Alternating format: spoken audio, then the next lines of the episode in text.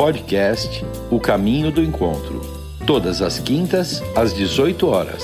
Ouça na sua plataforma preferida. Boa noite, sejam bem-vindas novamente uma live do Caminho do Encontro. Hoje vamos a ter o privilégio de receber a doutora Flávia, nossa ginecologista columnista dentro do Caminho, con una convidada de honra, la doctora Adriana, para hablar sobre uh, cáncer de mama, tanto desde el diagnóstico, en realidad desde la prevención o diagnóstico y o tratamiento que tenemos hoy en 2022 para enfrentar este cáncer lamentablemente tan común en el mundo femenino. Hola. Hola. Hola, ¿qué tal? Estamos practicando espanhol. Olá! Olá! Prazer, doutora Adriana Buarque. Muito prazer, muito obrigada pelo convite. Obrigada, Flavinha. Oh. Obrigada a você, Dri. Vai ser uma live incrível. Estou muito feliz de participar com vocês duas. Temos mais de 40 perguntas, doutora Adriana. Ótimo! Temos muito. Gostaria que brevemente você se apresentara porque la doctora Flavia es da casa, vos es a primera vez, así que, por favor, si se apresenta para nossa plateia. Boa noite, eu sou a doutora Adriana Carneiro, sou mastologista, sou contemporânea da doutora Flávia, que carinhosamente eu chamo de Flavinha, e é um prazer estar aqui com vocês.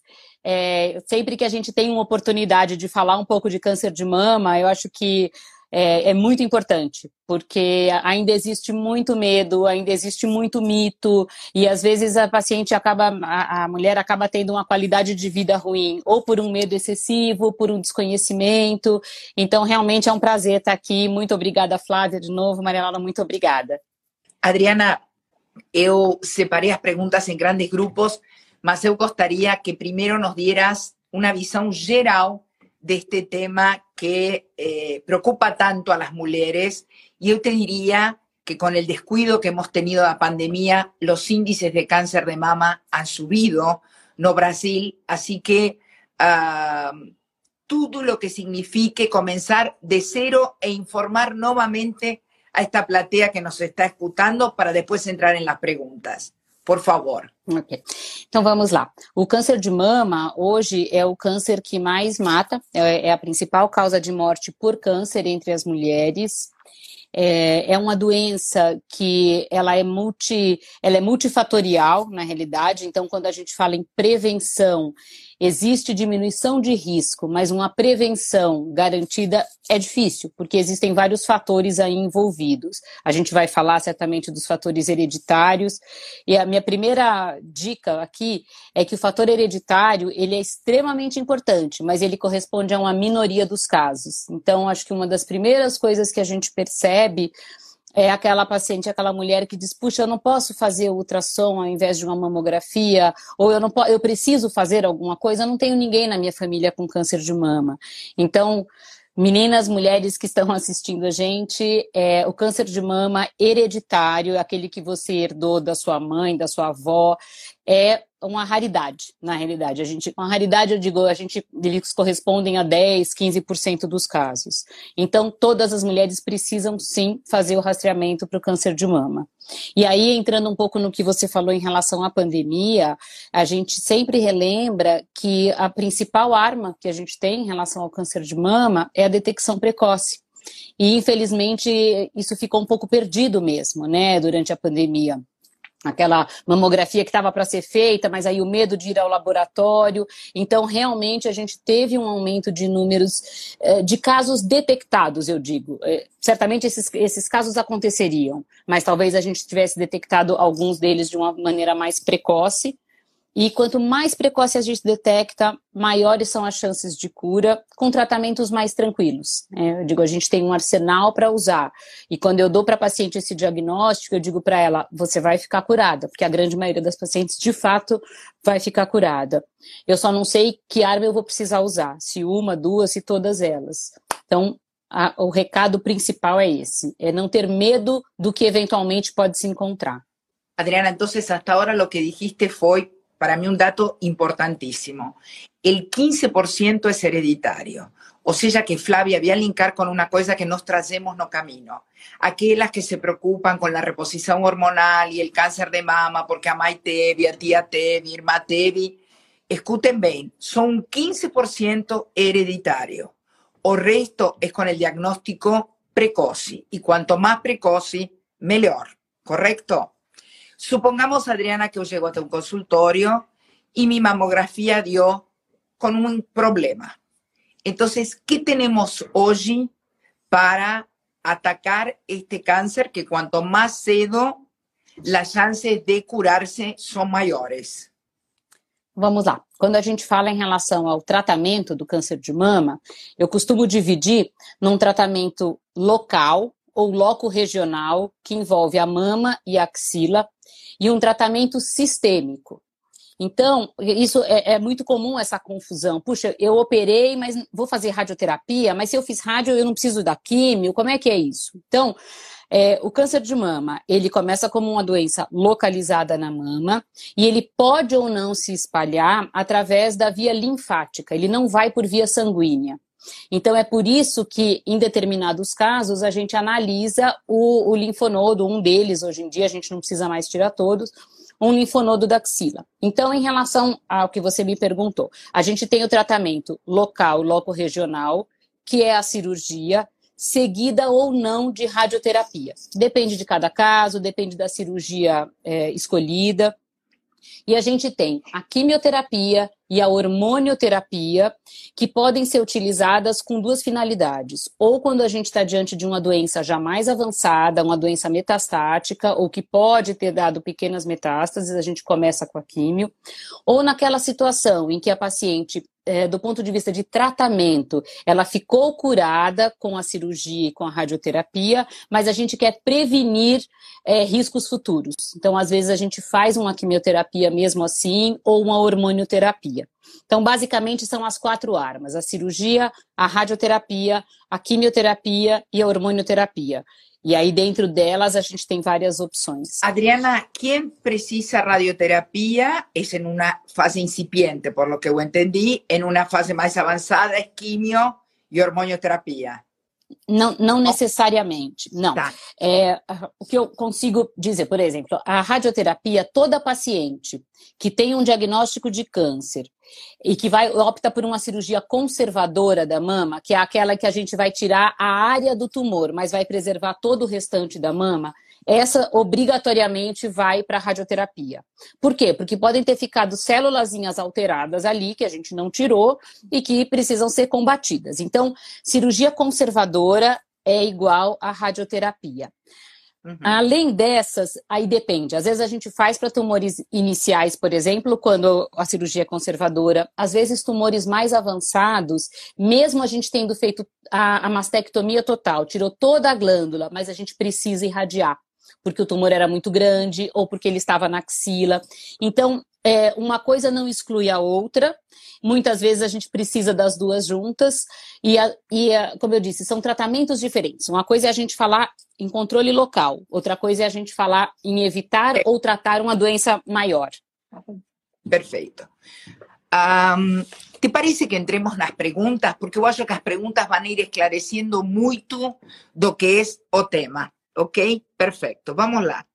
Uh, preguntan, hum, ¿cuáles son los factores de riesgo para um câncer de mama? Então vamos lá. É, os principais fatores de risco, não se assustem, mas os principais fatores de risco são ser mulher e a idade. Sim, porque né, nós, mama e temos os hormônios. Não, mas a coisa boa é que a gente consegue tratar na maioria das vezes. Não, de verdade, os fatores de risco principais são esses, né? Sexo e idade, mas vamos dizer, esses são fatores que a gente não pode modificar. Então, quais são os fatores modificáveis?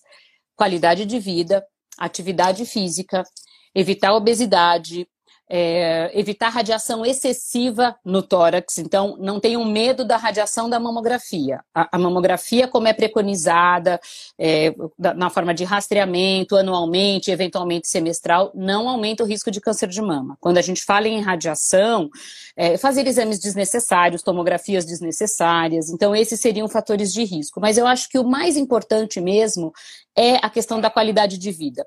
Porque, como eu falei, 10 a 15% dos casos de câncer de mama são hereditários, quer dizer, aquela, aquela mulher herdou uma alteração genética que confere um risco maior. É, as outras todas não. Então, por que algumas têm e outras não? Porque todas nós nascemos com genes que podem eventualmente gerar um câncer na mama ou em outro local, e outros tantos que vão proteger, que a gente chama de genes supressores. Então, quando a gente modifica a qualidade de vida, pensando em estresse, em diminuição de em aumento de atividade física, é, diminuição de obesidade, diminuição de consumo de álcool e, e cigarro, essas coisas podem. É a epigenética que a gente diz, são os fatores externos modificando a expressão de alguns genes. Então, o recado é prevenção, são essas questões que eu coloquei.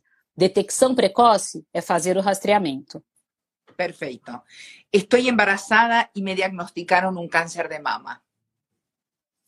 O que fazer. É, hoje a gente consegue tratar, a gente trata o câncer de mama, depende um pouco de que momento da gestação essa paciente se encontra, depende do tipo de tumor. Sabe, Manela, eu brinco, eu tenho quatro sobrenomes, a Flávia também tem uns tantos. E eu brinco com as pacientes que o câncer de mama tem muito mais sobrenome do que a gente, do que nós duas juntas. Então, é, quando a gente está diante de uma paciente com esse diagnóstico, eu preciso saber todos os sobrenomes e qual o momento dessa doença essa paciente está para dizer, vamos tratar dessa forma ou de outra. Por exemplo, paciente da gestante detecta um câncer no final da gestação, às vezes faz mais sentido resolver, né, fazer o parto e ir para o tratamento. Às vezes está no início, a gente vai não vai fazer nada, não, a gente vai fazer e a gente não precisa, por exemplo, interromper uma gestação para fazer o tratamento. Hoje até quimioterapia a gente pode fazer. Porque ela mandou. A preocupação é essa. Exatamente. Bom, não, não, não precisa. Que es un carcinoma in situ, doctora Adriana? Um carcinoma, vamos lá. Um carcinoma As perguntas in situ. Tão boas, viu? Tão boas, né? Até bem técnicas. Vamos lá. O carcinoma in situ, ele é quase um pré-câncer. O que, que acontece? Eu vou tentar explicar de uma forma é, bastante simples. As células da mama, elas envolvem né, os, os alvéolos, né, que são as estruturas que produzem leite, enfim, e a gente tem uma estruturazinha bem fininha, como se fosse um papelzinho embaixo delas, que a gente chama de membrana basal. Embaixo disso é que passam os vasos sanguíneos e linfáticos. Quando a gente diz que o carcinoma é in situ, é porque ele está restrito a aquele, aquele duto, aquele ácido que eu falei, ele não ultrapassou essa membrana basal. Então é por isso que nessas situações não tem como ter metástase em lugar nenhum, porque ele não chegou no vaso linfático. Que bom. Mas cuidado, é, a ideia não é assustar ninguém, porque é, boa parte dos cânceres que são invasivos, quer dizer, eles já ultrapassaram esse papelzinho, essa, essa barreira que a gente chama membrana basal. Boa parte deles vai continuar restrito à mama. Não é porque eles atingiram a membrana basal que obrigatoriamente eles já se espalharam, eles já são metastáticos, de forma alguma. Bien, doctora, el resultado de la biopsia indica carcinoma infiltrante. Ahora, con lo que acabas de explicar, ya está claro, es aquel que pasó a membrana, ¿correcto? Exacto.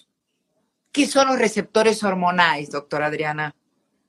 Receptores hormonais são proteínas, né? Nós temos receptores em todas as células para as mais diversas coisas. Então, os hormônios, para que, eles, para que eles possam ter a sua ação na célula, e não só na célula mamária, eles precisam grudar num receptorzinho lá, como se fosse uma tomadinha, o plug na tomada certa. O do estrogênio não liga na testosterona e vice-versa. Então, isso é o receptor, é uma, é uma proteína, desculpa, que as células expressam e que aquele, aquele receptor, o estrogênio tem o dele, a progesterona tem o dela, a testosterona testosterona tenho dela. Ele precisa grudar para poder agir. O doctor Rodrigo Ruano perguntou qual é a sobrevida hoje do câncer de mama. A sobrevida em termos de, de anos, ele quer saber? A gente tem a sobrevida, na realidade a gente tem cura, né. Rodrigo? É, depende. Quando a gente tem tumores em estadiamentos iniciais, até estadio 2A, quer dizer que pode até ter axila comprometida, mas ainda está localizada, a gente tem 90%, 93% de chance de cura. Né? Os, os, os, mais avançados, os muito avançados, ainda assim a gente tem sobrevida às vezes de 5 ou mais anos, porque hoje as terapias melhoraram muito, né? Essa é a verdade. Adriana, acabas de falar de graus. Grado 1, grado 2, grado 3. ¿Nos podés explicar qué hizo, qué significa na informação de uma mamografia? Vamos lá. Essa informação não é da mamografia. Ah. Eu vou é, até desviar um pouquinho a pergunta e eu volto para o grau do tumor, mas para falar da, da, dos graus, vamos dizer assim, da mamografia, da classificação, né? Isso. Então, existe uma classificação que chama BIRADS, é, como é que isso foi, é, isso foi feito né, pelo Colégio Americano de Radiologia com o intuito de padronizar um pouco os laudos, porque existe uma subjetividade. Então eu podia olhar e falar, hum, achei esse nódulo esquisito, acho que eu vou biopsiar. E a Flavinha falar, não, acho que tá tudo, vamos esperar mais um pouco. Então, resolveu-se padronizar isso. Como que isso foi feito? Durante anos, todos os achados é, mamográficos e ultrassonográficos foram biopsiados e eles foram classificando. Então, eles classificaram um e dois, estava tudo bem. Três eram aqueles achados que provavelmente não eram nada, mas eles acompanharam semestralmente e 2% desses casos viraram uma lesão pré-maligna ou um câncer. 4 e 5 eram as lesões mais suspeitas. Então, é, do ponto de vista prático, se você tem um exame BIRADS 4 ou BIRADS 5, muito provavelmente você vai precisar ir além, você não vai parar por aí. Não significa obrigatoriamente que seja câncer. O 5 tem um risco maior do que o 4, mas são situações em que a gente não pode simplesmente parar e esperar. Então, isso em relação à mamografia. Em relação aos graus que você me perguntou, tem duas coisas também diferentes. Eu falei, eu falei do estadiamento, né? O estadiamento uhum. significa que estágio esse tumor se encontra, mas isso é uma classificação baseada no tipo, no tamanho do tumor, num, num exame que chama imunistoquímica, é, tem, tem vários, se tem axila comprometida ou não, a idade, tem uma série de coisas. Não é um dado que a paciente vai ter acesso, por exemplo, ah, o meu é grau tal, então Quanto mais avançado, claro. A doença metastática, por exemplo, é 4. Grau vem depois de haver feito a biópsia na cirurgia? É, ou na, sim, o, o, o, estadiamento, não é o grau, é estadiamento. Grau é uma coisa da biópsia. Vamos é. dizer assim, a gente tem células, grau, células de câncer, grau 1, 2 e 3. A 1, ela é muito parecida com a célula que originou. A 2 é mais ou menos, a 3 ela é uma célula muito diferente. Os, os tumores mais que são mais uh, indiferenciados, né, eles se parecem menos com a célula das quais eles foram originados, tendem a ser um pouco mais agressivo. Mas é, esse não é o único fator, vamos dizer assim, para a gente determinar agressividade e tratamento. Vamos a responder uma pergunta. Eh, dice, quais são os tratamentos preventivos de reincidência, doutora? Preventivos para uma reincidência? Uma paciente teve um câncer, foi isso que eu entendi, né? Teve um câncer, o que fazer? É, a quimioterapia, às vezes, é um deles. Como eu falei, a quimio, a rádio e a hormonioterapia podem ser usadas com essa finalidade. Então, quando a gente teve um tumor pequeno, inicial, que foi feito um quadrante, que é a cirurgia que tira só uma parte da mama, a radioterapia ali tem uma função preventiva. Ela tem a, a finalidade de evitar que surja um novo tumor naquela mama. Quando a gente usa a hormonioterapia, por exemplo, então a gente dá lá um comprimido que vai agir como um anti-estrogênio. Ele não vai deixar o estrogênio grudar, grudar no tal receptor que, que haviam perguntado. Isso também é preventivo. A gente pode usar o hormônio para uma paciente que já tem uma doença avançada, para ajudar o tumor a diminuir, para controlar uma metástase, mas ela também pode ser usada como preventiva. Eu agregaria algumas coisas que ninguém falou até agora. Acompanhamento terapêutico, muito Sem dúvida muito apoio familiar, ok? E uh, não sei se a pessoa que perguntou havia entrado antes, ficar no peso, fazer atividade física, tudo o que falamos que trabalha como preventivo também para evitar uma reincidência, correto? Sem dúvida, sem dúvida. Isso, uh, desculpa, foi, é, é, muito importante. Eu pensei, na realidade, na coisa como medicamentosa, não, mas... É porque eu acho que, às vezes, as pessoas se esquecem dessa parte, Adriana, e eu acho importantíssima. Sem eu dúvida. Acho... E a, é. a, questão do controle do peso, do bem-estar. Você sabe que eu, eu insisto muito, se tiver alguma paciente minha aqui é, me vendo, me ouvindo, já ouviu essa frase várias vezes, que é o seguinte: eu digo, a sua vida não é o câncer de mama. Essa foi a pedra que apareceu no meio do caminho. A gente vai tirar com, com mais armas ou menos armas, nós vamos tirar juntas e a, a vida vai voltar. Porque às vezes a paciente segue, é, dali para frente ela não consegue se desligar do câncer. Então tudo é em função do câncer. E o estresse gerado por isso, sem dúvida, é muito prejudicial. Então quando você fala da terapia, eu não tenho dúvida da importância disso. Además, porque vamos a trazer e vamos a trazer a Flávia isto, eh, ¿Qué pasa con la sexualidad de esta mujer post cirugía o post quimio o post radioterapia? Entonces, yo acho que yo traigo esto porque es muy importante que ella se reencontre dentro de ese cuerpo. A imagen Helio, cómo su parcero, si tiene un parcero, eh, la acompaña en esta adaptación a este cuerpo nuevo, con mama, sin mama, con prótesis, sin prótesis, con o tatuaje, como se están haciendo algunas para tener un mamilo.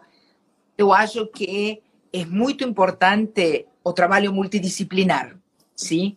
Porque elas talvez põem muito foco na responsabilidade da cirurgia e da médica que faz a cirurgia, mas eu acho que também uma parte dela como paciente para poder sobrelevar o diagnóstico e seguir caminhando na sua vida com uma boa prevenção para não ser reincidente. Mas ela também, Adriana, não é só Sem dúvida. Bom, vamos lá. Eh, ¿Cómo se confirma un diagnóstico de cáncer de mama? Yo acho que está respondida. Através sí. da biopsia. Perfecto. Uh, depois, todas las mujeres con cáncer de mama tienden a someterse a una cirugía, ya respondiste. Tá. ¿Cuáles son los efectos colaterais da radioterapia e da quimioterapia? Da radioterapia, poucos. A radioterapia nada mais é do que uma, uma irradiação né, na região da, da mama, do tumor, eventualmente da axila. É, normalmente as pacientes se sentem um pouco cansadas no dia, existe uma fadiga, a gente não sabe exatamente porquê, mas existe. É, pode existir uma queimadura da pele, como uma queimadura solar, né? Então a pele fica um pouco mais ressecada, ela pode ficar um pouquinho mais escura. E, eventualmente, quando precisa se fazer radioterapia em axila para tumores muito avançados, é, pode existir uma certa fibrose, uma dificuldade de, de mobilização, mas que é absolutamente contornável com, é, com fisioterapia. A quimioterapia hoje em dia é muito mais tranquila do que a gente é, via antigamente, né? Então, as uhum. pacientes, para você ter uma ideia, as pacientes trabalham durante a quimioterapia, no dia da quimio elas vão, voltam para casa, de modo geral, então, não, pode ter um pouco de náusea, tem alguns sintomas, às vezes o cansaço. Claro que elas têm que tomar alguns cuidados em relação à infecção, porque os glóbulos brancos tendem a diminuir. Mas eu tenho pacientes que fizeram, hoje a gente muitas vezes faz quimioterapia um pouco mais fracionada, e esses efeitos passam de uma forma muito tranquila. Agora, eu imagino que uma, uma preocupação, né, talvez para quem tenha perguntado, é em relação a, a cair o cabelo. Né? E isso é uma coisa que depende um pouco do tipo de quimioterapia. Na maioria das. Porque a, quimioterapia ela pode ser uma combinação de várias drogas. Cada vez mais surgem esquemas novos, isso o oncologista é que acaba definindo mais do que o mastologista, aliás, 100%. E o que acontece é que, pra grande, na grande maioria das vezes, a tendência é que sim, que o cabelo vai cair. Porque o que, que acontece? A quimioterapia, ela vai, ela quer pegar aquelas células que estão se multiplicando muito rapidamente. Essa é uma característica do câncer. Só que ela, ela não é inteligente o suficiente para dizer essa célula é do cabelo, não é do câncer. E é por isso que acaba caindo. Perfeito. Hoje existem várias opções, né? Se fazer uma touca térmica durante a quimioterapia, com isso você resfria muito a cabeça e diminui que o quimioterápico é, consiga chegar lá. Então, muitas vezes se preserva, né? É possível preservar mas esse ainda é um efeito colateral comum. Qualidade de vida pós-tratamento. Como lidar com a menopausa medicamentosa, além de terapia e dieta? Flá, você quer falar um pouquinho isso da parte da sexualidade ou quer que eu fale dos sintomas? Claro, não, não, pode, a gente pode até ir falando junto. É, nessa questão da, da menopausa, na verdade, isso primeiro vai depender da idade em que essa paciente está fazendo esse tratamento porque ela já podia estar muito próxima da menopausa natural, então o organismo dela podia estar mais ajustado a essas alternativas e essas alterações todas que tivessem presentes, ou ela pode estar numa fase muito precoce, onde todos esses tratamentos e o bloqueio hormonal e tudo isso tenham um impacto muito mais severo. Claro que no pós-câncer de mama, apesar de ter entrado numa menopausa que se caracteriza pela falta dos hormônios, o tratamento hormonal não vai ser uma alternativa para essa mulher, porque ela vai estar tá realmente tendo que evitá-lo a todo custo. Então, a gente tem armas para amenizar os sintomas então, por exemplo, se ela começa a sofrer muito com ondas de calor, a gente pode até entrar com antidepressivos que têm alguma ação em relação a isso, não são tratamentos hormonais, mas que podem ajudar nesse período difícil que a paciente está passando e também colaborar com, a, com o tratamento, por exemplo, pelo menos amenizar um pouco a questão das ondas de calor. Se ela começar a ter muitos sintomas uroginecológicos, a secura vaginal, alterações urinárias, assim por diante, pela falta dos hormônios na região genital, a gente também pode entrar com hidratantes, lubrificantes, o, uso do, das radiofrequências, laser, ultrassom microfocado, tudo isso para melhorar a mucosa, também não tem ação hormonal nenhuma. Então, não tem risco para essa paciente. E às vezes, depois de muito tempo que essa paciente foi tratada, que estiver tudo muito bem, até cabe eventualmente uma discussão com a equipe de acompanhamento, com mastologistas, oncologistas e tudo, eventualmente até de uma aplicação mínima de um hormôniozinho local vaginal depois de muitos anos de tratamento, se ela estiver tendo um impacto muito, muito profundo nessa questão, que, por exemplo, esteja inviabilizando a atividade sexual, alguma coisa dessa. Então, a gente acaba pesando muito. Mas é claro que a palavra final é dada pela equipe que está acompanhando dos mastologistas e dos oncologistas. O ginecologista vai dar um suporte aí nesse cenário todo.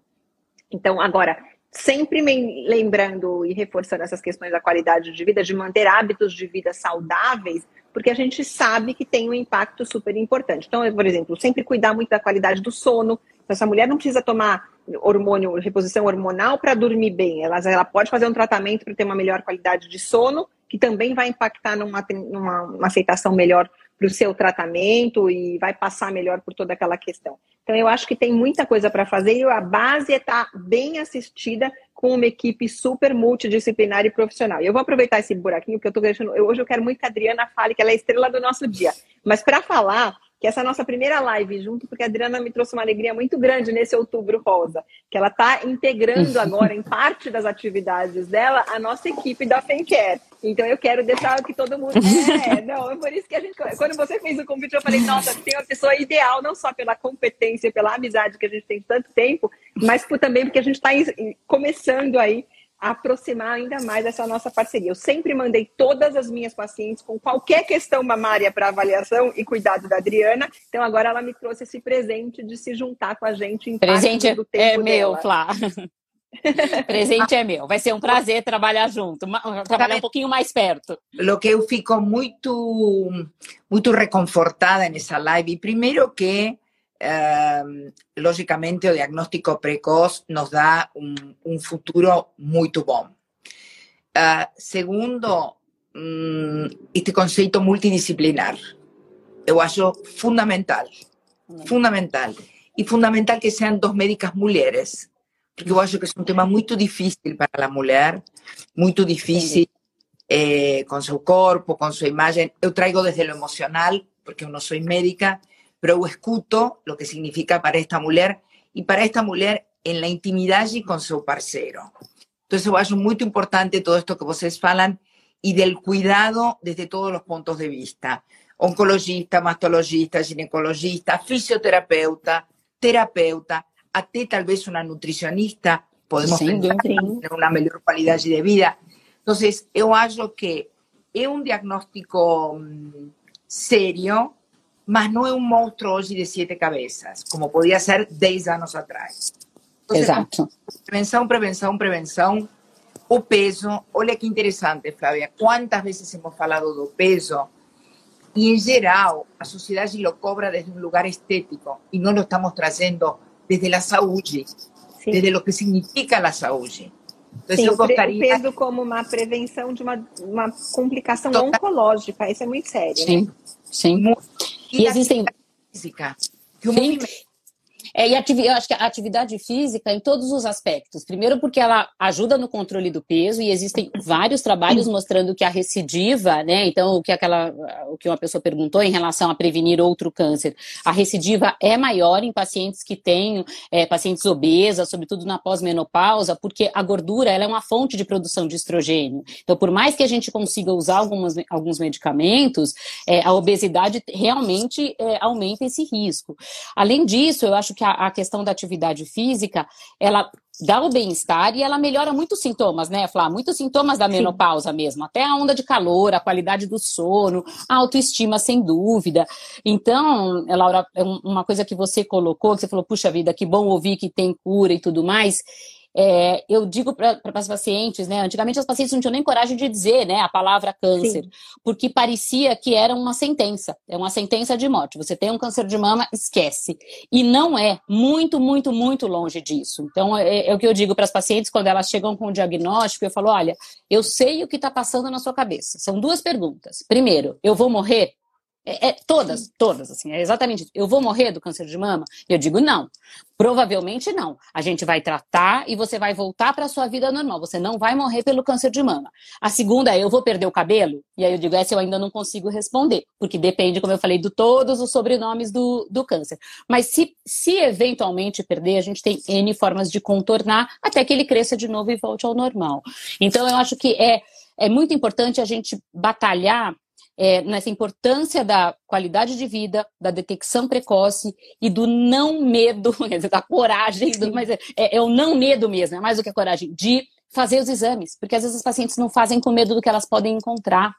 E, e, e, ainda bem que a gente encontra, a gente, às vezes eu falo para o paciente, vamos olhar pelo outro lado, que bom que você encontrou isso no início, e a gente vai tratar e vai estar tá tudo bem, e isso vai ser o passado na sua história, né? Então, eu acho que é, é olhar um pouco por esse lado. Eu estuve haciendo una curaduría sobre el tema y gustaría que nos falaras un poco sobre o estudio genómico. Ok, vamos lá. E é... que pode trazer para a prevenção. O estudo, o estudo genético, né? Então, como eu comecei falando, a gente tem 10 a 15% dos casos apenas de câncer de mama que são hereditários, quer dizer, que são aquelas genéticos, todos são. Aquela célula precisou se modificar, mas hereditário, que é aquilo que alguém pode ter dado da mãe e pode eventualmente passar para os seus filhos. Então, o que acontece? Hoje a gente tem como é, detectar uma série de anomalias, e por que a gente fica tão atrás disso se são 10 a 15%? Porque algumas é, mutações conferem um risco realmente muito alto, não só para mama, mas às vezes para ovário, para outros tipos de tumor. Então, o, o rastreamento, o segmento daquela paciente tem que ser diferente. Então, a gente consegue hoje, existem os painéis estendidos, a gente consegue detectar um número muito grande de mutações. Nem todas as mutações é, têm sabidamente o seu significado clínico, algumas sim, outras não. Então, diante de uma, uma situação de câncer de mama, a gente tem que analisar se aquela paciente vai ter um benefício de fazer o teste genético ou não, porque tem características que são mais ou menos suspeitas. Eventualmente, conversar com outro colega né, numa, da, da multidisciplinaridade aí, que é o oncogeneticista, para que ele analise e fale, puxa, esta família realmente tem uma probabilidade de estar carregando, né, carreando alguma mutação significativa, então vamos pesquisar. Então, é um exame que é, ele ajuda, ele ajuda muitas vezes na, na decisão terapêutica, até vai fazer uma cirurgia menor, uma cirurgia maior, mas, de novo, a gente tem que tomar cuidado para não, não, colocar aquela faca na cabeça da paciente e ela passar o resto da vida extremamente angustiada porque ela tem uma mutação. Eu tenho uma mutação, eu preciso tirar as duas mamas? Não, provavelmente não. Hoje a gente tem feito isso cada vez menos, porque a gente consegue fazer um controle mais próximo, um controle semestral, por exemplo. Então, detectar precocemente. Então, eu acho que o exame genético ele é importante. Ele pode ser feito por qualquer pessoa? Pode. É recomendado para qualquer pessoa? Ainda não. O, ideal é que a gente faça ou na paciente que teve um câncer, claro, né? Ou que tem um familiar próximo com, com câncer de mama ou de ovário, enfim. Porque senão o que acontece? É, a gente pode encontrar alguma coisa que, que a gente fique com um significado incerto e isso vai gerar uma confusão tão grande que nem a paciente nem o médico vai saber o que fazer. Então, é um exame excelente para situações é, determinadas. Bien. Doctora, ¿se puede hacer esporte mientras está no tratamiento do cáncer ou tem que parar a atividade física? Ah, atividade física? Não, é importantíssima que ela seja durante, feita. Durante o rádio, químio. Durante, pode fazer, durante a rádio, durante a químio. É, sabe que eu, eu tive durante, um, durante alguns anos uma personal que hoje é minha, uma grande amiga, não sei se ela está aqui. É, ela tem uma história bonita porque ela teve câncer de mama e ela acabou se especializando bastante, estudando muito essa questão da atividade física, inclusive durante é, o tratamento. Porque é uhum. muito importante, a paciente, se a paciente para completamente, ela vai perder massa muscular, ela, ela, a disposição dela é pior. Então, essa pessoa chama Luciana, Lu, se você estiver aí, é, você é muito importante nesse, nesse trabalho, mas enfim, muitas pessoas trabalham né, com, com atividade física durante, durante o, o, tratamento do câncer, porque às vezes a pessoa tem a impressão de que ela precisa fazer uma aula de body pump. Não, às vezes ela simplesmente se levantar e andar um pouco, isso vai fazer uma diferença. Então, sem dúvida, é importante desde que ela esteja é, bem assessorada. Né, Para alguém que saiba que tipo de atividade ela pode fazer, qual é o momento de cada coisa. Doutora, eu fui operada de um câncer de mama e meu braço nunca voltou ao normal. Sigo com o braço inchado desde há quatro anos. Isto é normal, doutora Adriana, que aconteça? Isso era mais frequente quando a gente é, não conhecia uma coisa que chama linfonodo sentinela. Então a gente acabava tirando todos os gânglios da axila, que são em torno de 30, 30 e poucos. E como eu falei, da mesma forma que o câncer, ele vai, a, a célula do câncer de mama entra no vaso linfático e vai para os gânglios da axila, a gente tem vasos linfáticos no braço todo. Qualquer agressão, até fazer a unha, uma injeção, um machucado, qualquer coisa do membro superior vai para os gânglios da axila. Então, quando a, a, esse líquido chama linfa, não é sangue. Quando a gente tira esses gânglios, a tendência é que existam realmente seja mais difícil que essa linfa volte. Então, a gente tem realmente inchaço. Para isso é muito importante a fisioterapia, a atividade física desse membro para tentar recuperar. Hoje, é, isso é menos frequente, essa complicação, vamos dizer, do tratamento é menos frequente, porque a gente sabe que existe um primeiro gânglio que vai receber toda a drenagem linfática daquela mama. E existe uma forma de, durante a cirurgia, a gente identificar qual é, a gente tira somente aquele, é uma bolinha pequenininha, não vai comprometer em nada a drenagem, a gente tira e analisa. Se ela estiver livre, a gente para por aí, não precisa fazer mais nada. Então, isso foi uma evolução muito grande. Na cirurgia, no centro cirúrgico. No centro cirúrgico. A gente identifica, tira e, se tiver tudo bem, a gente para por aí, deixa os outros vinte e tantos. Doutora, alguém pergunta, por que Angelina Jolie se sacou as mamas e se puso os implantes? Qual é o diagnóstico para este tipo de cirurgia? E se é válido, não é válido, foi um exagero? Qual é a tua opinião? Olha, na época em que ela fez, eu não acho um exagero, não. O que acontece é, a Angelina Jolie viu a mãe, né, sofrer por, por conta do, do câncer de mama, e ela tem uma mutação, que é o BRCA1, que é uma das é a mutação mais frequente associada ao câncer de mama, que confere um risco bastante alto, em torno de 60% ao longo da vida de desenvolver câncer de mama, em idades precoces, inclusive. Então, naquela, na, na época em que a Angelina Jolie descobriu, realmente a adenomastectomia bilateral, que foi o que ela fez, que é tirar praticamente toda a glândula. É impossível tirar 100%, mas praticamente toda. Substituí-la por uma prótese realmente era uma conduta muito realizada. Hoje em dia, a gente ainda realiza, mas o que acontece é que os métodos de imagem melhoraram muito. Então, a gente pode fazer, não é errado, é algo que tem que ser muito conversado, conversado, conversado com a, com a paciente, com a família da paciente. Por quê? Parece algo muito simples, né? Tira, põe uma prótese, fica bonito e diminui o risco. Mas a gente sabe, Laura, que o, a taxa de insatisfação da adenomastese, sobretudo quando a gente tirou um órgão que estava saudável, é muito grande. Então a gente tem que realmente repensar. Não acho que foi exagero da Angelina Jolie. É, fazemos ainda hoje em dia, respeito quando a paciente quer fazer, mas tem que ficar muito claro que a gente pode, ao invés disso, insistir na detecção precoce. E aí sim, se ela tiver um câncer, aí faz mais sentido tirar a mama toda. Tenés algunas preguntas, Flavia. ¿Podés responder? Porque eu estou recebendo aqui e quero re recuperar a pergunta que me mandaram por direct para fazer a Adriana. Você consegue ler os comentários? Dice necessário fazer o exame genético. Dos Pela segunda vez. Negativo. Depende de quanto tempo essa pessoa fez. É, eu acho que de tempos em tempos, talvez ela possa fazer, ou aquela que fez e deu como uma, uma mutação indeterminada, ela pode sim refazer e reconversar com o oncogeneticista, porque o que tem acontecido, Laura, é que cada vez mais a gente está detectando mutações que a gente ainda não tem certeza se tem ou não relação com câncer de mama.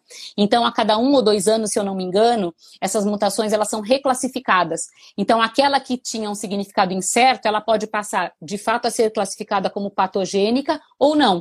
Não, essa aqui realmente não tem problema nenhum.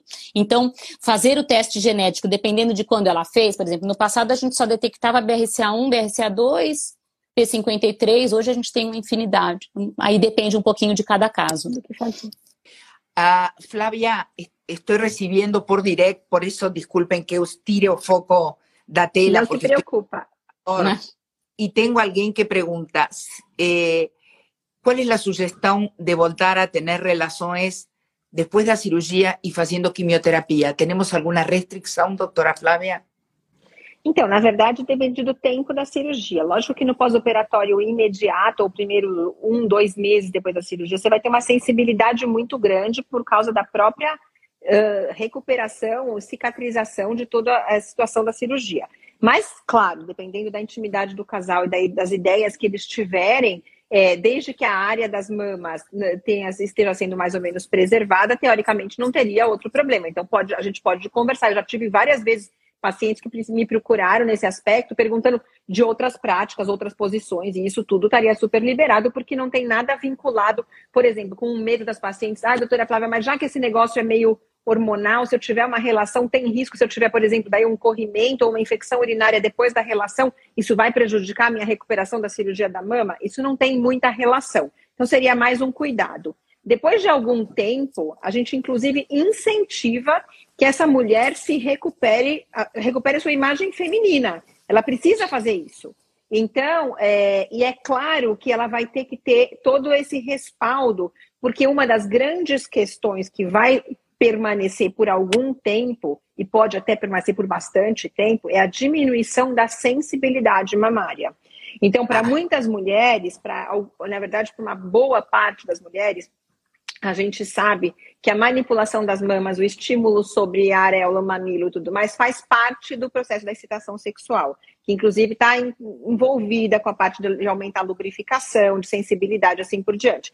E alguns tipos de cirurgias podem mudar essa sensibilidade. Então, às vezes, a mulher desaprende um pouco. Eu lembro que há um tempo atrás, teve uma, uma aula que, inclusive, que eu, eu coloquei a frase de uma consulta que me impressionou muito, que a mulher falou assim, para mim é como se não tivesse mais graça nenhuma ter relação sexual, porque a manipulação dos meus mamilos era o meu, o meu start na atividade sexual. E agora eu não sei mais nem o que fazer. Então elas ficam um pouco perdidas. Se pode mexer na região da mama, se vai prejudicar alguma coisa, se aquelas práticas anteriores podem ser reassumidas. E aí, claro, ela vai sendo orientada, mas sem dúvida nenhuma, o quanto antes ela recuperar ou reiniciar essa atividade sexual, mais saudável vai ser para o casal. E para ela, principalmente, que precisa fortalecer a imagem feminina nesse momento.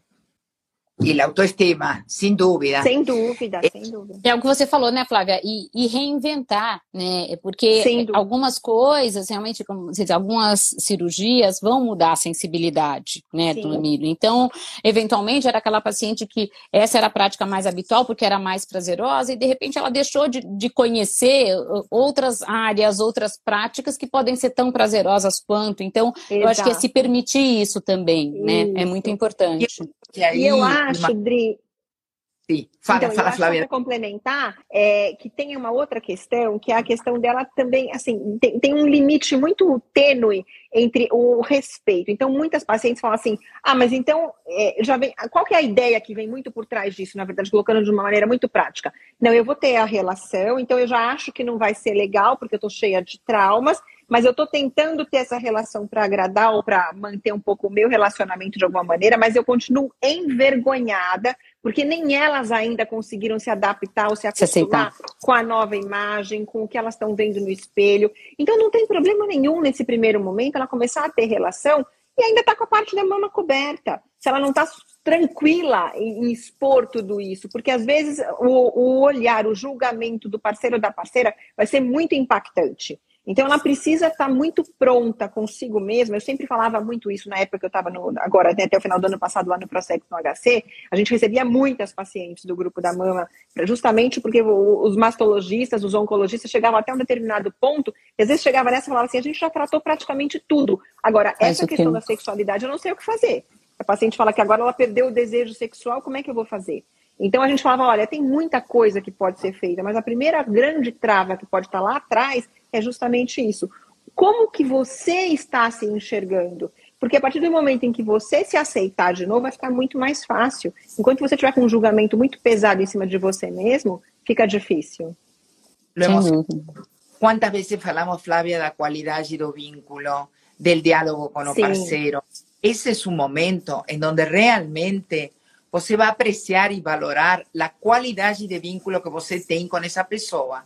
Porque Sim, eu acho exato. que muito do não da aprovação, mas do acolhimento de seu homem, que la, que la, que la continue viendo bonita e se hay que descobrir outros caminhos, outras formas de prazer juntos, Sim. na medida que ela esté eh, aceitando melhor, vai ser muito mais fácil também para ele. Porque muitas vezes Sim. para ele é muito difícil. É muito difícil. Então, eu acho o diálogo, a conversação si tienen que llorar, si tienen que ir a la doctora Flavia y a la doctora Adriana y conversar, si tienen que hacer una pequeña terapia, todo es válido para que esta mujer se sienta acolhida y no sienta que além de haber perdido a mamá, pueda perder su relación o su vida sexual.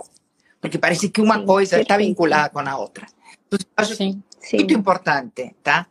Dejarlo claro que una cosa que se puede reconstruir desde un otro lugar. Sí, tiene que estar eu, tenho, eu queria exato. trazer um, um, tema, gente, para a gente aproveitar os, os, minutinhos da live. Eu não sei se vai ter as perguntas, mas que eu acho super importante, já que a gente está nesse clima de outubro rosa, prevenção e tudo, que é essa questão que a gente tem diagnosticado câncer de mama em mulheres, inclusive, muito jovens. Então, a gente está falando de perder a mama, perder a relação e tudo mais, mas às vezes elas também estão comprometendo ou com medo de comprometer o sonho da maternidade. Sim. Porque podem ter mulheres que ainda nem concluíram essa questão. Então, Dri, se você puder falar um pouquinho da gente, uhum. como a gente fazer em relação a assim, uma mulher jovem. Eu tenho visto assim, pacientes com 30, 30 e poucos anos que são uh, diagnosticadas com câncer de mama que entram num pânico, porque falam, mas eu ainda, agora que eu estava começando, a, eu arranjei um parceiro, estava né? pensando Sim. em me estabilizar, pensando em construir uma família, e agora vai ser o fim de tudo.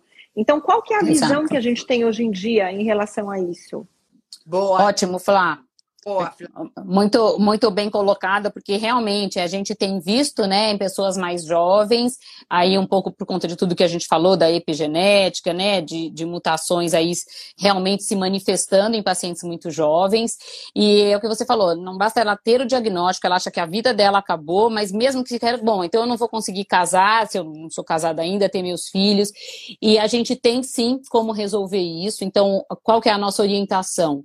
Antes de começar o tratamento tratamento, seja ele quimioterápico, seja a cirurgia, em geral, antes da quimioterapia, a paciente pode congelar ovos, ela pode fazer o tratamento para congelar os óvulos, porque gera esse medo. Puxa, mas eu vou tomar um monte de hormônio, e isso não vai comprometer minha sobrevida? Não, não vai comprometer. Então, Exato. ela pode congelar os óvulos. E qual é o tempo ideal para que ela possa, então, engravidar? Se for possível esperar cinco anos para que a gente possa fazer a hormonioterapia, pelo menos por esse período, ótimo. Se ela tiver numa idade um pouco mais avançada para a gestação, a gente tenta fazer pelo menos dois a três anos da hormonioterapia, suspende, ela engravida e depois a gente retoma. Então, existe sim como contornar. Que maravilhoso! É, Eu é, acho... é, uma, é uma novidade é. incrível. Emocionante. As estão mudando e é bonito de ver, exatamente. Sim. Bem, tenho pergunta aqui. Por que há casos em que a mamografia não acusa? Eu tenho uma tia que fez mamografia em março, deu normal, em julho ela sentiu algo estranho, a refazer a mamografia deu CA. Estela Seitune nos está mandando o recado. Estela, te estamos respondendo. Vamos lá. É, o porquê de, de, não ter aparecido e aparecido depois. A gente tem, são, são poucos, a gente chama isso de câncer de intervalo. Na realidade, esse foi um pouquinho mais do que o câncer de intervalo, que é aquele que aparece entre uma mamografia e outra de rastreamento. Essa pessoa fez a, o rastreamento, estava negativo e alguns meses depois ela notou. Pode acontecer. Não é comum que o câncer cresça numa velocidade tão rápida que é, em seis meses ou três, quatro meses apareça. Pode acontecer, é raro, é bem raro. Por que, que o rastreamento preconizado é uma vez por ano? Porque normalmente esse é o tempo suficiente para que um tumor que antes era pequeno e era indetectável passe a ser detectado sem que isso comprometa a sobrevida daquela paciente. Então, isso que aconteceu é raro, tem alguns fatores. Então, se a pessoa é mais jovem, a mama é mais densa, a gente precisa complementar com ultrassom, com a ressonância. Lembrando que o exame de escolha é a mamografia mas se existe um nódulo palpável, a gente precisa ir atrás do ultrassom e da ressonância, a gente tem outras armas.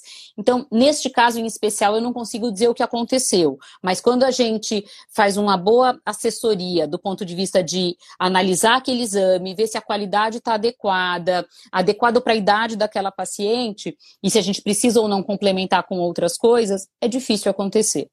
Adriana, ¿qué diferencia tiene? Pregunta, disculpa, pregunta básica. Imagine. ¿Qué es lo que se procura ver en la mamografía?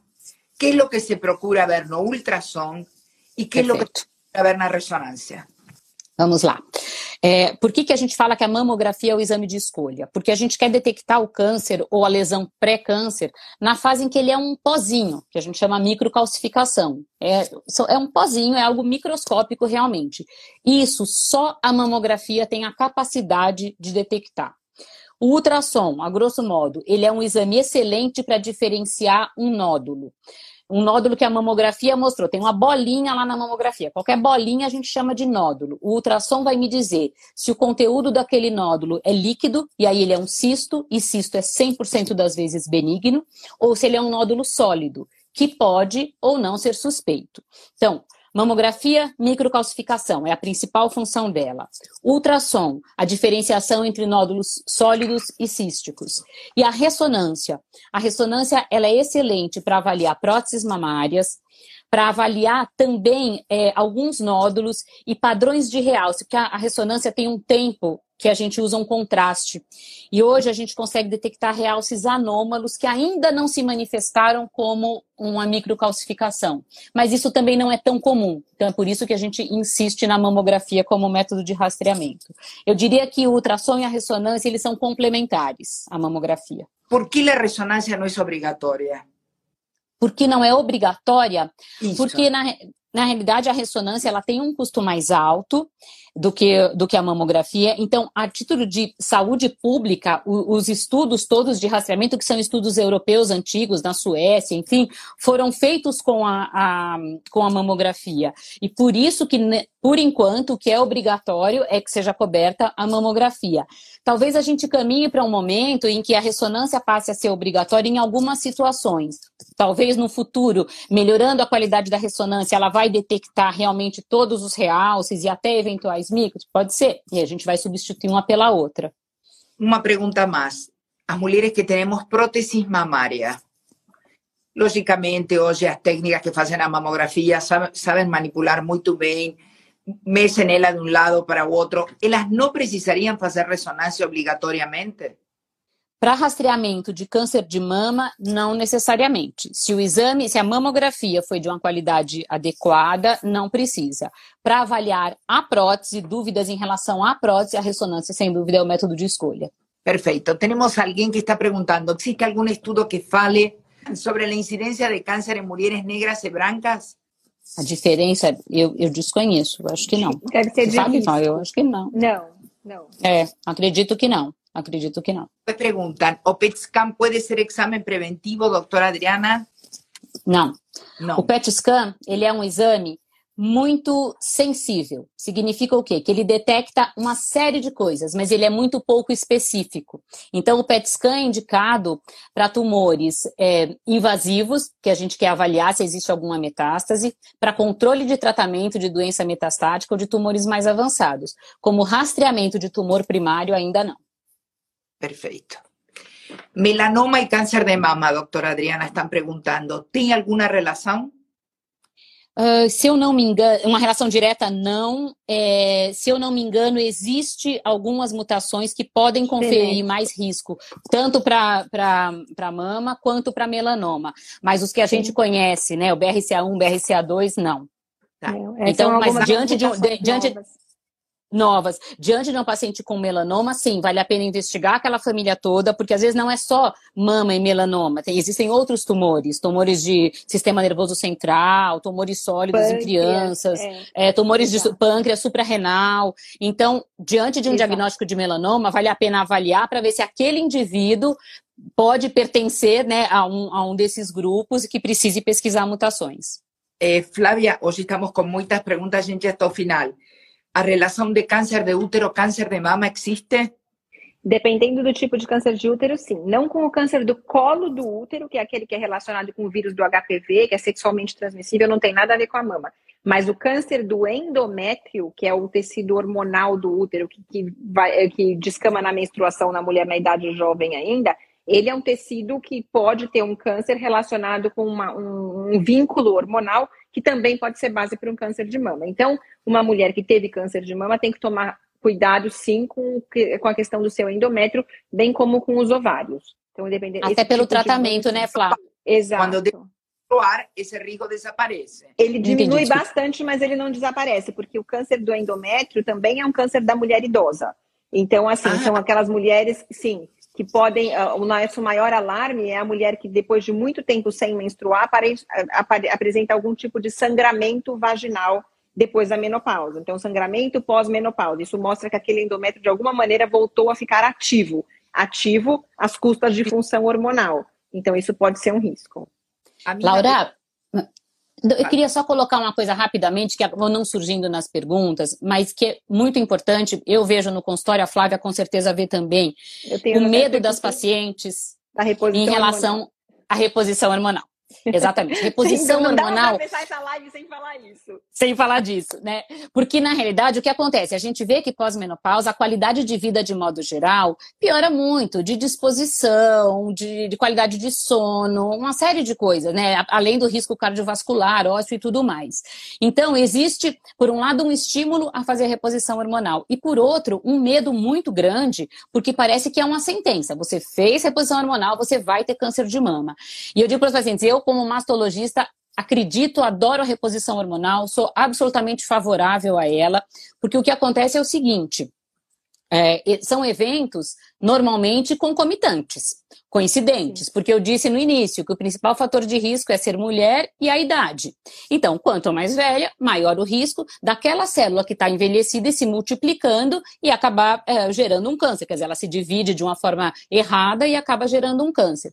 E, na, e boa parte das vezes as pacientes estão fazendo reposição hormonal. Agora, dizer que foi o estradiol, aquele que a gente produz em altos níveis durante a menacme, foi por culpa dele que o câncer apareceu, provavelmente Provavelmente não. Será que ele antecipou em alguns anos o surgimento disso? Não sei. Isso a gente não tem como dizer. Agora, uma vez que aquela paciente teve um câncer que, que, ele responde ao hormônio, né? E a paciente diz, tá vendo? Foi por causa do hormônio. Não, a gente dá graças a Deus que ele responda ao hormônio, por duas razões. Porque ele é um tumor é, menos agressivo, quer dizer, ele é mais parecido com a célula da qual ele se originou. Então, é claro que ele vai ter os receptores. Uma vez que ela teve o tumor, a gente não vai continuar alimentando outras células, porque pode ter outra célula alterada. Mas dizer que foi aquele estrogênio que alterou, muito provavelmente não. Então, a gente não precisa ter tanto medo assim da reposição hormonal, porque às vezes isso compromete muito a qualidade de vida, traz outros problemas e a gente não precisa ter tanto medo assim. Perfeito. Alguien ahora acaba de mandar, eh, doctora Adriana, eh, ¿se puede continuar un tratamiento de depresión con la medicación correspondiente e a quimioterapia? Sim, sim. Muitas vezes a gente associa, dependendo do quimioterápico, dependendo do antidepressivo, a gente acaba mudando um pouquinho. Tem alguns que a gente prefere em relação a outros, pela interferência mesmo, não só na quimio, mas na hormonioterapia, mas sim, pode ser feito e deve. Última pergunta mais. Uh, as pessoas que usam medicação biológica em doenças autoimunes como fazem o tratamento de sua doença e de um possível câncer de mama. Como fazer o tratamento do câncer se ela tem uma doença autoimune? Que isso, e usa. Lógica, correto. Olha, é, ela pode fazer o tratamento. Eu não vou saber dizer se durante, porque depende de qual é de qual é o biológico que ela usa, o que exatamente ela está usando. Isso talvez um oncologista pudesse responder melhor do que eu. Se ela suspende somente durante o período da quimioterapia, se ela mantém, porque também vai depender do esquema quimioterápico proposto e do medicamento que ela usa. Perfeito. Mas isso não tem que ver com oncologista. Oncologista, Por um favor, oncologista a clínico, sim. Escute, tem que falar com seu oncologista. E, logicamente, oncologista e seu reumato, ou o que ela tenha que Sim, sim, a sua doença autoimune. Bem, sim. bom, eu acho que estamos super bem informadas nesta live. Te queremos como columnista no Camino do Encontro, já parte da equipe da Será um prazer. Sí, porque acho que eh, es uno de los mayores miedos da mulher, o cáncer de mama. Ni siquiera el de útero, ni siquiera el de ovario, Flavia. Primero Sí. es el de mama. Sem Porque dúvida. además te con una cosa externa, con el cuerpo, con la sensualidad y con lo femenino. Envolve Ah, mais do que simplesmente o câncer, né? Sem dúvida. Exactamente. Así que am, eu ainda talvez las quiera convidar una vez más y gustaría ver si podemos agregar una terapeuta o una fisioterapeuta, porque tengo más preguntas, pero son las 8 da noite y no puedo responder. Voy a pegar una más y foi, ¿en qué momento você considera que tem que entrar la fisioterapeuta en meu tratamento pós-cirúrgico? Está preguntando Márcia. Márcia, vamos lá. É, o ideal é que você comece essa fisioterapia tão logo você tire os pontos, tire o dreno, se você tiver com ele, então em torno de uma semana, dez dias depois. É, a fisioterapia, ela vai ter as atividades que você vai realizar, vai depender da cirurgia que você fez, é, do quanto de limitação eventual você teve, em- mas quanto antes você começar com uma, uma profissional especializada, melhores serão os seus resultados. Hubo una pregunta que no quiero, pa- en realidad no fue una pregunta, fue un comentario. Ah, no tenemos un público muy heterogéneo, eh, Adriana, y yo gosto llevar la información para todo el mundo, para la que consigue, la que no consigue, la que no tiene tanto, la paulista, la del interior, la del otro estado. Y alguien colocó, a prueba genética no es autorizada por OSUS. Entonces, en vez de ficar pensando en lo que OSUS no nos permite, eu sugeriria, se vocês acham construtivo, que é um pouco a postura minha dentro do caminho, fazer uma lista de em que lugares elas podem fazer-se a mamografia e a ultronografia, a ultrassonografia de forma gratuita.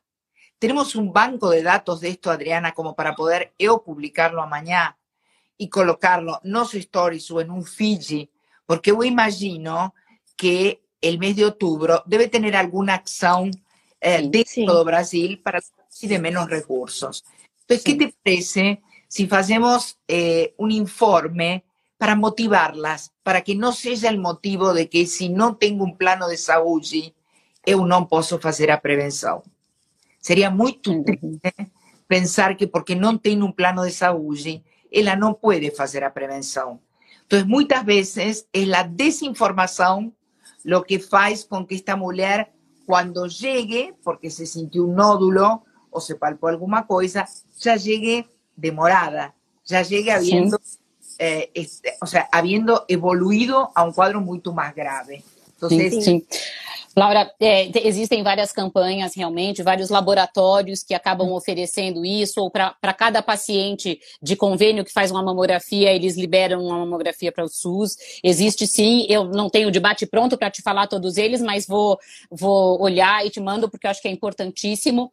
E quando você falou em relação a isso, eu me lembrei só de falar duas coisas que muitas pacientes também não sabem. Hoje, o SUS é obrigatório que o SUS dê a cobertura para a reconstrução das mamas. Opa! E porque, porque não é considerada não é considerada estética. Inclusive a mama contralateral. Isso faz parte do tratamento. Então, pacientes que vão ser tratadas pelo SUS, elas têm direito à reconstrução imediata ou tardia, imediata quer dizer, na mesma hora ou um tempo depois, anos depois, ela tem esse direito. E a outra coisa é que o SUS é obrigado a oferecer um tratamento, né, um acolhimento e, e iniciar o tratamento tratamento daquela paciente em no máximo 60 dias depois de que o tumor foi diagnosticado. Então, às vezes, por conta de toda a demora, isso pode passar e a paciente nem sabe que é um direito dela ir atrás e, e, entrar, inclusive, com processos e ações caso isso não aconteça. Ela tem até 60 dias, ela tem que estar sendo atendida. Adriana, podemos buscar alguém do SUS que me pueda informar para fazer um informe sobre isto? Eu acho tão importante, tão importante. Sim, sim, Porque sim. Às vezes elas falam, ai, se tenho que ir no SUS, tenho que esperar a fila, seis meses, dez meses. Não, gente, vocês têm a possibilidade posso... até os 60 dias de fazer a intervenção cirúrgica. Eh, vamos a buscar, eu acho que Rivia comentou alguma coisa recém no texto do SUS. Eu me comprometo a buscar a informação para pôr a informação correta, para que estejam assessoradas e vamos a buscar que hospitales ou que laboratórios, por aquela que faz uma mamografia, dá uma a gente, a gente a gente vai orientar, na realidade, qual é o caminho. Isso. Porque é, ela precisa ir para a rede básica. Da rede básica existem a, a, a, central que controla as vagas e ela vai ser encaminhada. Ela não pode, ela não consegue chegar diretamente num serviço de mastologia, porque nem todas as pacientes que chegariam, de fato, precisariam de tratamento. Né? Então, existe uma, um escalonamento e a gente pode sim passar isso para você para divulgar. Bom, peguei o diagnóstico, qual é o meu caminho? Para onde eu vou agora? A gente orienta assim. Exato. E eu faço questão de contar, antes da gente finalizar, que assim, a gente está falando de SUS e tudo, e vocês veem, é uma benção ter o SUS para fazer tudo isso. Eu estou falando porque, assim, a gente tá. Eu, eu, vejo muito aqui, né, agora que estou aqui né, nessa comunidade nos Estados Unidos, a benção que a gente tem de ter essa chance de ter esse caminho público. Porque aqui, Mas eu sei que muitas pessoas não têm essa, essa noção, é completamente diferente. Mas eu acho que é um compromisso nosso que estamos, eh, estas mídias, de educar e comunicar como tem que ser esse caminho. Exato, para que exato. aproveite os benefícios que pode ter. Com toda Sim. certeza. E assim, e valorizem. Eu acho que valorizar é importante, porque de qualquer maneira, essa informação né, que a gente tem, que passa para os pacientes, que elas têm um diagnóstico e têm 60 dias e começam um tratamento, use a via que for, é assim, é uma garantia de que a gente vai estar oferecendo o que a medicina tem de melhor independente da condição que essa paciente tiver. Então, isso eu acho Sim. que é uma coisa que, que é uma mensagem muito positiva que a gente pode valorizar com eu, muito cuidado. Eu gostaria de redondear com algumas coisas. Solamente o 15 ou 16% é genético, tá?